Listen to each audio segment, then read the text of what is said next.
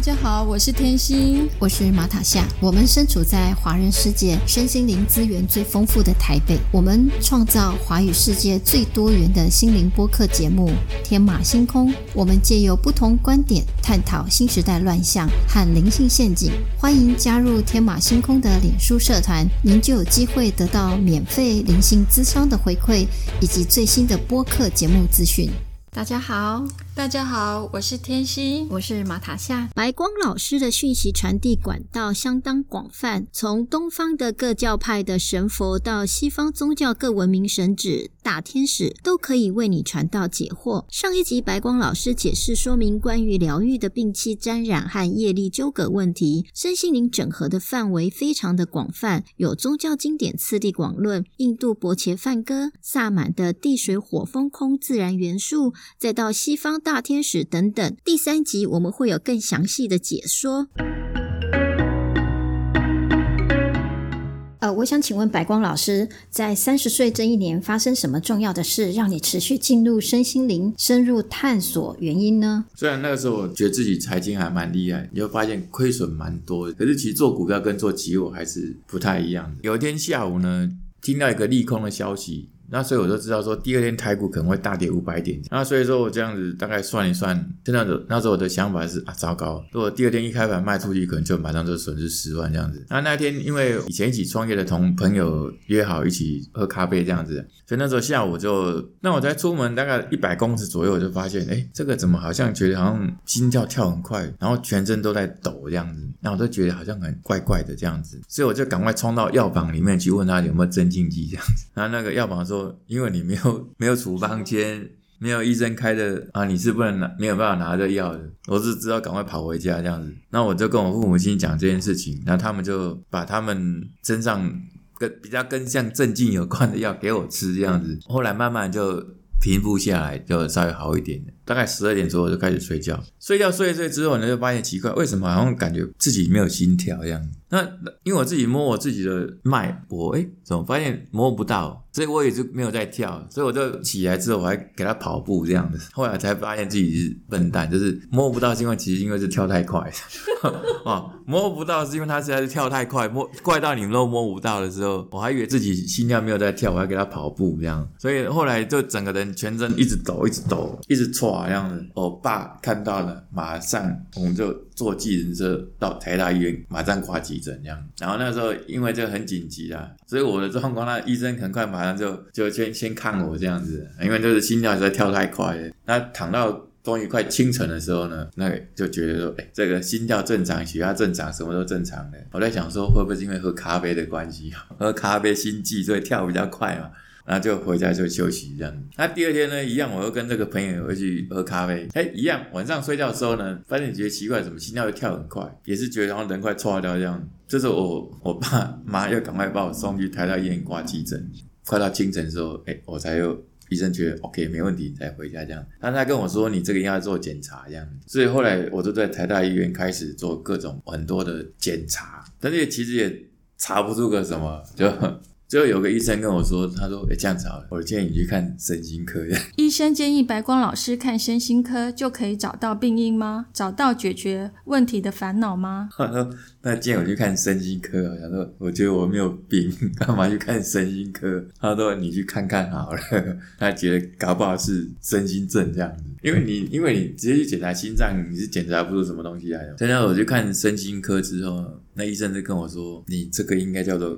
恐慌症啊，因为我们从来没有听过什么叫做恐慌症，所以我就上网去查，原来是什么叫做恐慌症这样。那其实当然是我现在才知道说，其实如果医生给你下一个病的名字之后，你从此就就被这个病的名字给框住。像我去查了什么叫做恐慌症之后呢，它上面的症状就会都跑到我这里来，因为我如果不知道的时候，我就不会去对号入座嘛。可是当你看完上网查一下什么叫恐慌症之后，哎，你有哦，原来恐慌症有这些症状什么，你就 你就开始就会有这些症状，因为你的脑袋就会往这方面去想，你就变成是有这种症状这样。所以后来呢，看了几个名医之后呢，也发现也都一直都没什么，所以你吃药还是只能控制，没有什么效果。但后来我都跑去去国泰医院看，所以那时候我才那个时候应该是三十岁的时候，我就开始吃精神科的药物。但是那个都主要就是控制，就是你发作的时候吃这样子。当然，它有一个是说是比较治疗根本，可是其实那个还是不会有真正的效果。所以我就从此之后我就知道说，原来我那个叫做恐慌症。当然，这个恐慌症还带一点所谓强迫症啊。所以我那个那时候我还在公职的时候，我比如说可能有时候会骑摩托车从办公室骑出来，骑到快到家里面，觉得办公室什么东西没有收好，就是电源可能没有插好，或是什么东西可能还开着，我又从又骑回去办公室再去看一遍。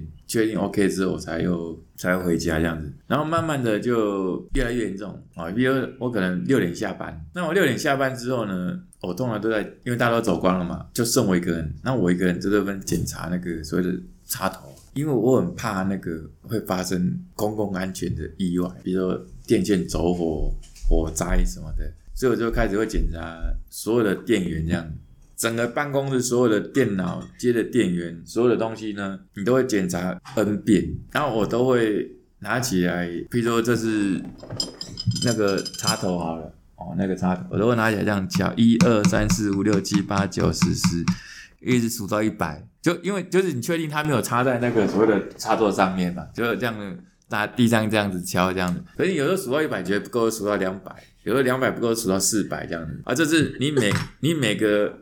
整间办公室所有的插头、所有的电脑，你要全部都都拿起来敲一遍，这样。饮水机的部分呢，通常我们饮水机如果看到水是平的，我我就觉得是 OK。可是如果它有在晃动的时候，我就会把它给扶着，让这个水不要再晃动。就你也不晓得为什么，就是你要检查到那个完全都不能晃动，你才可以放心。当你全部都检查完之后呢，大概过了差不多半个小时或一个小时，那都有可能。但是你的恐惧是越来越大，就意思说，当你检查这个之后，本来是检查是你的办公室，可是最后会变成检查，比如说厕所，你有去检查，就看看厕所小便斗会不会漏水啊，然后呢，大便那个那个大便池那个会不会漏水这样子啊？所以我以前我都会蹲在那个小便池那边有没有漏水这样子，你就一直看着它，然后我就数一二三四五，再数到一百，看没有漏水我才给。或者说一百不够，数两百，两百不够，数到三百，又数到一百、五百、一千都有可能。反正就确定它没漏水，然后再去到大便池那边，我就把卫生纸都把整个那个都铺，因为它这种蹲的那一种嘛，就把它铺满，就这样确定它是不会没有水没有流动，它就因为有流动，卫生纸会动嘛，而且你把它铺满，那水吸干了，所以就。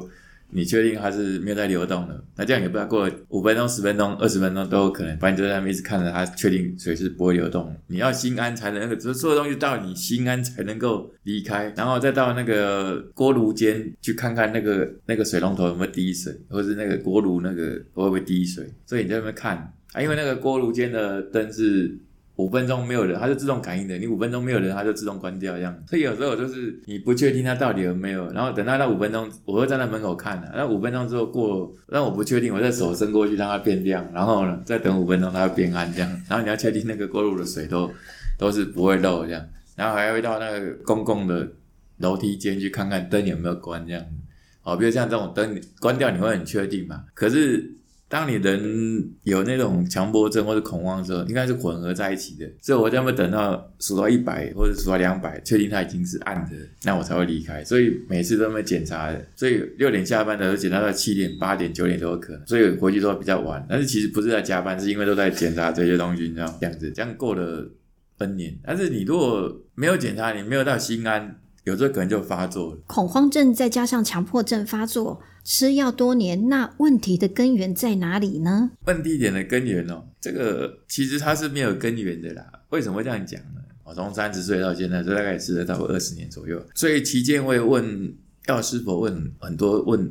会问他这个问题嘛？比如问他说我的恐慌症什么时候会好啊？什么什么的，那他就会说，他每次都跟我讲三年后会好，但是每次问他，他都讲三年后，但是其实就是我也知道就是不会好这样子啊。然后有一次我就问他说，请问一下，这个我在这个长长黑夜的隧道里面这样走这么多年哦，他怎么一直看不到那个隧道前方亮亮的那个尽头这样子？那这时候要是我的回答就很特别啊。有一天呢，他就说白光啊。你有在隧道里面吗？这样，我听友吓一跳。白光，你有在隧道里面吗？当然，这个意思是说你有恐慌症嘛？这样，意思是说，如果你觉得你有恐慌症的话，那你才需要做治疗或是做疗愈。如果你本来就没有，你干嘛做治疗跟疗愈？就不用了嘛。像药师佛都问我说你有没有恐慌症，我都回答有，那代表都有。如果回答没有，代也代表有，因为你的就你头脑可以回答没有，可是其实里面还你的潜意识还认知是有的时候就会有。我说我有，可是我好了。那不管你怎么回答，都都都都是有，你知道吗？所以就说不要回答，这是最好的回答，这样子。所以后来从那时候我才开始慢慢意识到说，其实当年那医生讲的话，其实他会给你下个心锚，这样子。所以你有恐慌症之后，你永远都会被这个给定住，这样。所以教授就提醒我说，你根本就没有这个东西，这样。那从那个之后才开始慢慢的、慢慢的去好转，这样。当，因为早期严重的时候，严重到真的非常非常的夸张了。经过药师佛开示，白光老师惊觉当年被医生下了心锚。那是不是有过去的业力故事才导致这样的情形？有啊，因为我的小我就是我的小猪啊，他当年因为他累世他发生很多那种叫做公共安全的事情啊，比如说因为你的疏失造成一堆人的死亡，你就想象嘛，一个电影院里面你一个没有注意到。然后一个电线走火啊，这些人在电影院，这些人也都逃不出去，被大连都被烧死嘛。只要发生过几次公共安全东西，因为公共安全东西就很简单嘛，水电瓦斯火就是这些东西嘛。那所以说在现在这个时候，就对这东西呢就会非常的注意，就是你不能再让过去的事情再度发生了，因为当你死那么多人，小猪他就会自责嘛，因为你的疏失所以造成这么多人死掉，那你要不要再小心一点？就变你要这一次就变得很注意跟小心这件事情了，所以为什么会检查那么久那么久的时间？那因为早期你不晓得原因，你只能一直检查，然后检查到最后就是顶多就是吃药而已嘛。可是不晓得你要写小我日志啊，所所谓小我日志说，哎，你问你的小我说，为什么你现在会有恐惧一直冒出来，或者为什么你要检查这些东西？他就跟你讲说什么朝代发生什么事情，然后所以他要检查这些东西就那个叫小我日志，所以我会写厚厚的一叠这样，写好几百折这样子啊。那那个东西。就是要不断的清理跟所谓的净化，或者说疗愈，处理件就会少一件。写小我日志对恐慌症有帮助吗？会啊，会有很大的帮助啊。因为你在不舒服的时候，你要找到当年的原因嘛。为什么现在不舒服啊？原来是宋朝时候发生什么事情？这样这样这样这样这样这样。他讲完之后，都会说啊，你就可以放下这件事情嘛。因为你知道了原因的时候。你就可以放下。对于一般普通的人，无法与神佛沟通，又无法与自己的小我对话，那白光老师有什么解决的办法呢？如果你不知道的话，你也只能念零极限那四句话了啊，就是对不起，谢谢你，欢迎请原谅我。但是这四句话没有任何说你要怎么念都可以啊，啊，你也可以随时用不同念法都可以啊，就是不断的在做清理。所以你看过零极限那本书，你就知道他那个作者是不断。因为他也不晓得到底发生什么事情，他只是一直念那四句话，所以对一般人来讲，就是念那四句话就够。只是你不晓得到底是原因是什么，没办法，因为人其实有不同的等级，就我可能需要知道那那那么多，那一般的人可能就不需要知道那么多，就就念四句话。而且因为每个人恐惧冒出来程度是不一样，我那个恐惧就是。无时无刻都有可能会冒出来，像泉水一样。它什么时候冒出来不知道，那你冒出来之后，它才能够去处理它这样子啊。零极界呢是二零零九年出版的畅销书，四句话：对不起，请原谅我，谢谢你，我爱你。反复念诵呢，消除过往的记忆，让心处于零的状态。像我举个例子，比如说以前有一次我在松江路那边教课，我们租个教室嘛，然后那时候我在在教室地方，我使用我的我的手机，我手机没有电在充电这样。那我回到家之后呢，半夜两点的时候呢，就觉得很不舒服。为什么？因为我觉得那个插座可能会烧起，可是其实。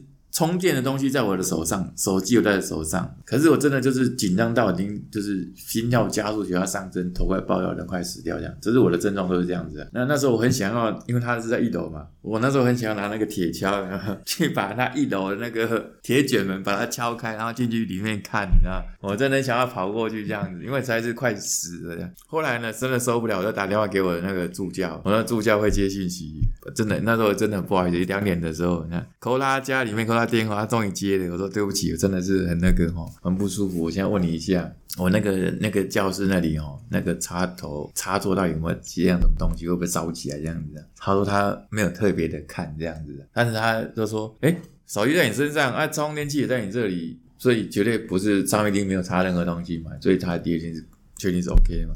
但你问了问一段时间，就你也没办法心安，所以我只好问说这样子好了，不然你帮我问一下观世音菩萨好了，那个插座上面到底有没有插东西？会不会着火？这样子就好了。会不会失火？这样？他关键说上面绝对是没有插任何东西，也绝对不会失火。然后呢，所以那时候大概同样也弄了四点，当然药也吞了好几颗了，这样好。后来终于终于撑过去，这样子。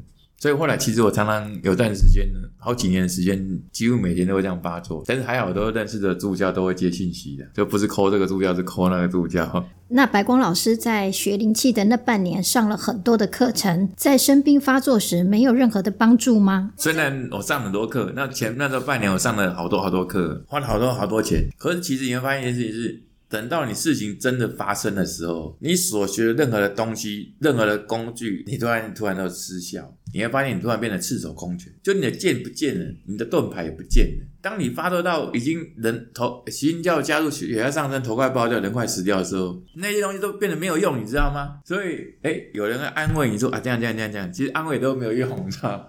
后来我都是请那个药师傅帮我疗愈，请观世啊帮我讲讲，跟我讲讲话，或者请释迦牟尼跟我讲讲话，然后或者我直接就请我的小猪我们写小我日志这样子。所以你要把实际上的以前发生的事情把它给处理掉。要不然你就是会过不去，因为你找不到原因的时候，你会过不去这样。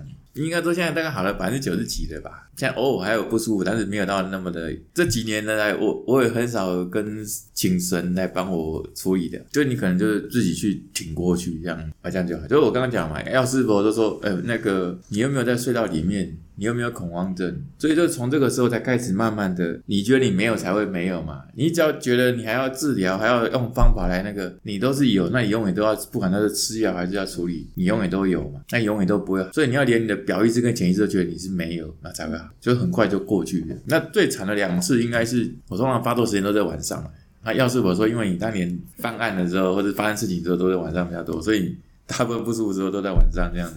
那有一次呢，就恐惧就是冒出来这样，那你就觉得有一只那种三层楼高的怪兽，恐惧的大怪兽扑向你而来这样。那扑过来之后呢，哇，这整我就会快死掉这样子。那那我就想说，好吧，我这条命就你们都拿去吧，都送给你们，都不要了。然后呢，过了五分钟之后，我又醒过来，发现哎，我怎么还没死？啊，那你就发现那只怪兽，本来两三公尺高那个怪兽呢，扑到你这里来时候，只都只到这里而已，你知道吗？就哎。怎么知道这里？哎，我终于明白一件事情，原来恐惧是脑袋想出来的东西，它并不是你想的那么的巨大，那么巨大像三层楼大的怪兽是你自己所想出来的，那恐惧是你自己创造出来的东西，这样。然后呢，真正到你这边来的时候呢，只到这里而已，让打过来只到这里一样。但是那个时候我的想法是什么呢？我们要从那个悬崖上面呢站起来跳下去。那个时候我真的已经就是干脆去死这样了，我是真的就是想说。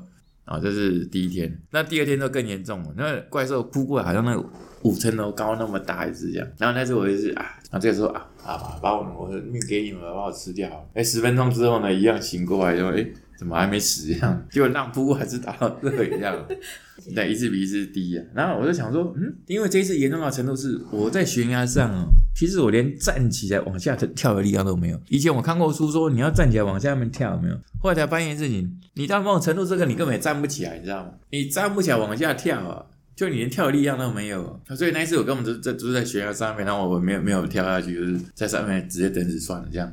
后来从此之后才开始慢慢的理解。这个东西，药师佛提醒一句话，才惊觉当年被医生下了心锚。小我日志帮助白光老师渐渐不再依赖药物，慢慢走出阴霾。当你放手，从悬崖上纵身一跳，才发现原来恐惧是自己创造出来的想象。我们今天节目就到这里，我们下集见。感谢你的收听。节目下方有斗内捐款连结，只要请天星和马塔霞喝一杯咖啡的消费金额，就可以支持天马星空制作更多的节目。如果你喜欢我们的节目，记得按订阅和分享。如果你是用 Apple Podcast 收听，请给我们鼓励，按星星点评。我们下次见。